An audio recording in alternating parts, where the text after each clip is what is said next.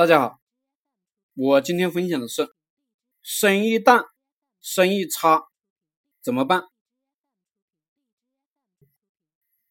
成功的人永远只有百分之二十，或者还不到百分之二十，因为成功者懂得逆向思维，成功的人懂得舍，成功的人懂得坚持，成功的人坚信一切的不可能，并且愿意去探险。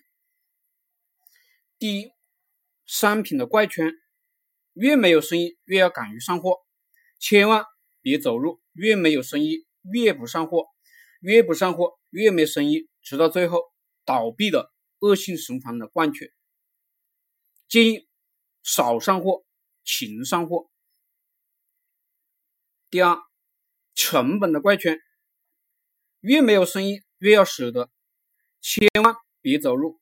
越没有生意，越节省费用，连灯都舍不得开，更别说空调。越不开灯，店面就像黑店，就越没有生意。越不开空调，环境不好，顾客越不愿意进来，进来越不愿停留，自然生意越差，这样就走入了节约费用的恶性循环怪圈。建议生意差的时候，越要增加费用，灯具全开，空调也开，促销活动多搞一些，免费的小礼物多送一些。三人员的怪圈，越没有生意，越舍不得请人，越急于开除人，以期达到成本控制。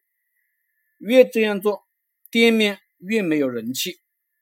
店面空空荡荡，顾客越越不愿意进来，就算顾客进店，也没有人去服务客户，这样就走入了人的恶性循环怪圈。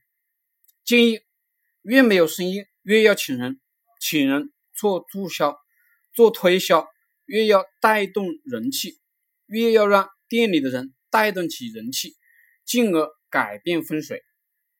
没有生意就练兵，就建立团队。